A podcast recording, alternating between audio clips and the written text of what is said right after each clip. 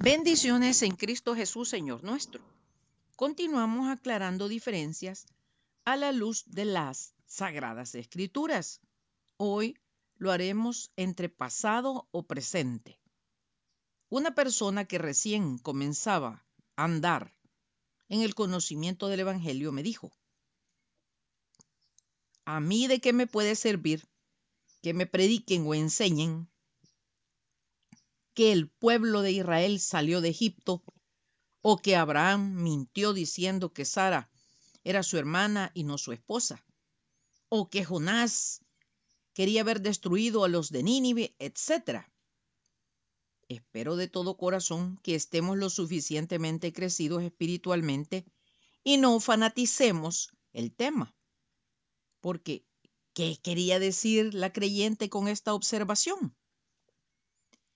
Es de considerar y muy seriamente que muchísimas personas hoy, en el presente, buscan respuestas en cualquier lado, prácticas, filosofías, religiones, etcétera, lo hacen porque el mensaje de la iglesia, el cuerpo de Cristo, es desactualizado. Por ejemplo, ¿cómo podría saber con precisión los pasos que tiene que dar alguien que quiere dejar la atadura de un vicio si en la iglesia solo le dan largas y evasivas. Le dicen, por ejemplo, usted venga a cada culto, misa, servicio religioso que haya, diezme u ofrende, órele a la Biblia, etc. La iglesia, el cuerpo de Cristo, insiste en reproducir un esquema que ha demostrado con los años que no es efectivo. ¿Por qué no vemos una iglesia poderosa en obra y palabra? Una iglesia que derribe las fortalezas de las tinieblas. Por esto, y más ahora que vivimos días cruciales de mucha incertidumbre y confusión, ¿qué mensaje actual para los hombres y mujeres del siglo XXI está impartiendo? Dios es un Dios de orden, pero no es estático. Para comprender con claridad y poder abrir de una vez por todas los ojos del entendimiento espiritual, revisemos las vidas de dos personajes cruciales mencionados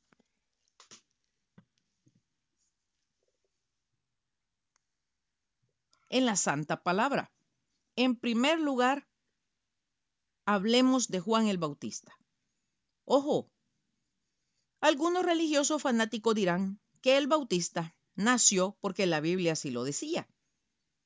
Todo lo que la Biblia dice está dicho anticipadamente, porque al Altísimo le ha placido mostrarnos el camino. Otro ejemplo más claro es lo que está en el futuro. Dirán algunos, lo que dice la Biblia se tiene que cumplir. Ella misma se presenta como lámpara a nuestros pies. Leamos Juan 16, 13. El Espíritu de verdad, Él os guiará toda la verdad y os hará saber las cosas que han de venir. No perdamos de vista que fue el Santo Espíritu quien inspiró a los escritores bíblicos para que conozcamos los eventos del porvenir y no porque al estar escritos sea la voluntad de Dios que así y sólo así sucedan. Volvamos a Juan el Bautista. El tiempo en que le tocó nacer era de mucha convulsión política bajo el imperio romano y también de mucha frialdad espiritual. Él vino al pueblo de Israel hablando del que vendría después de él. La Biblia dice que fue lleno del Espíritu Santo desde el vientre de su madre Elizabeth. El apóstol Pablo en 2 Corintios 3:3 dice, siendo manifiesto que sois carta de Cristo, expedida por nosotros, escrita no con tinta, sino con el Espíritu del Dios vivo, no en tabla de piedra, sino en tabla de carne del corazón. Juan el Bautista fue una carta leída para Israel. Actualizó el mensaje del Altísimo, haciéndolo comprensible para sus contemporáneos. Era notorio, evidente aún, en el lugar donde decidió estar. lo que comía, la forma en que se vestía y desde luego su mensaje. Lucas 1.80 de él dice, y el niño crecía y se fortalecía en espíritu y estuvo en lugares desiertos hasta el día de su manifestación a Israel. Y Mateo 3 del 1 al 11 dice, en aquellos días vino Juan el Bautista predicando en el desierto de Judea y diciendo, arrepentíos porque el reino de los cielos se ha acercado.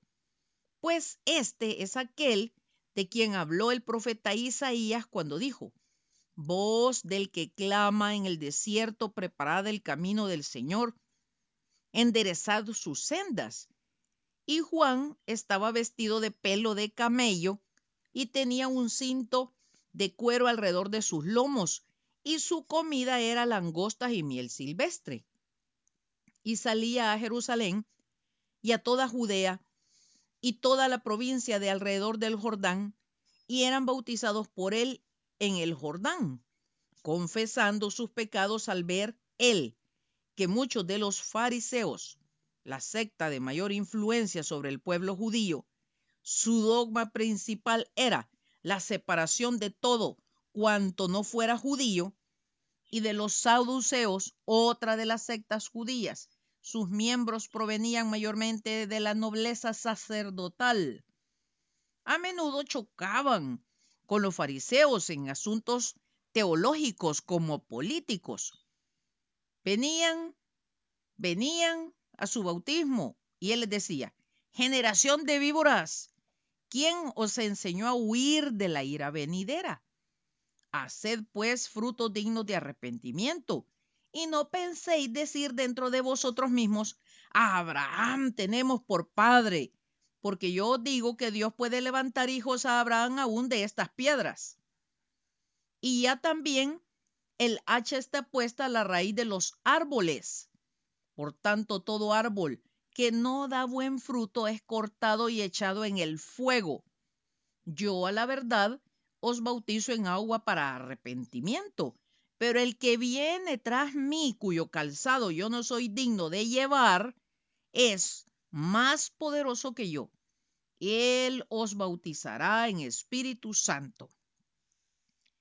Y el segundo excelso personaje que actualizó el mensaje del Altísimo para sus contemporáneos fue nuestro Señor Jesucristo y Salvador nuestro. En repetidas ocasiones, Él dijo, oísteis que fue dicho, amarás a tu prójimo y aborrecerás a tu enemigo.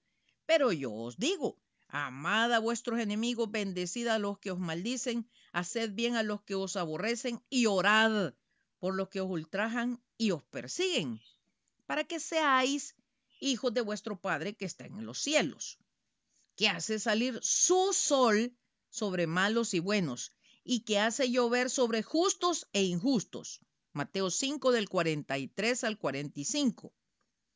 En todo su ministerio, nuestro Señor Jesucristo dejó clara la diferencia entre el pasado y el presente, que les tocó vivir y desde luego, anticipándose al fanatismo religioso, dijo, no penséis que he venido para abrogar la ley o los profetas.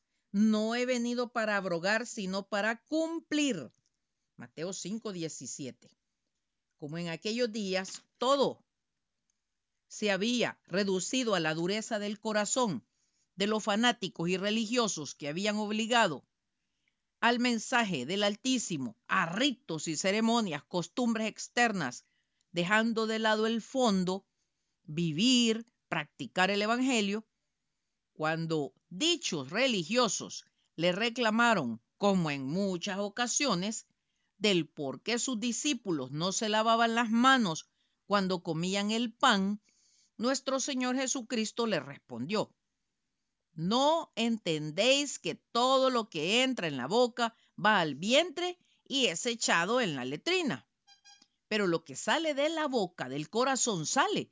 Y esto contamina al hombre. Mateo 15, del 1 al 20.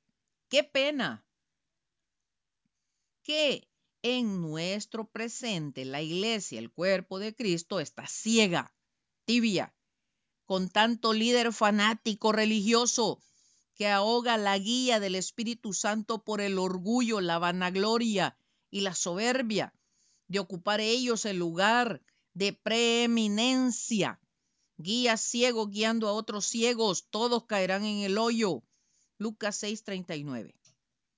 Será hasta el próximo domingo, si Dios nos presta la vida, que seguiremos actualizando el Evangelio para nuestros días.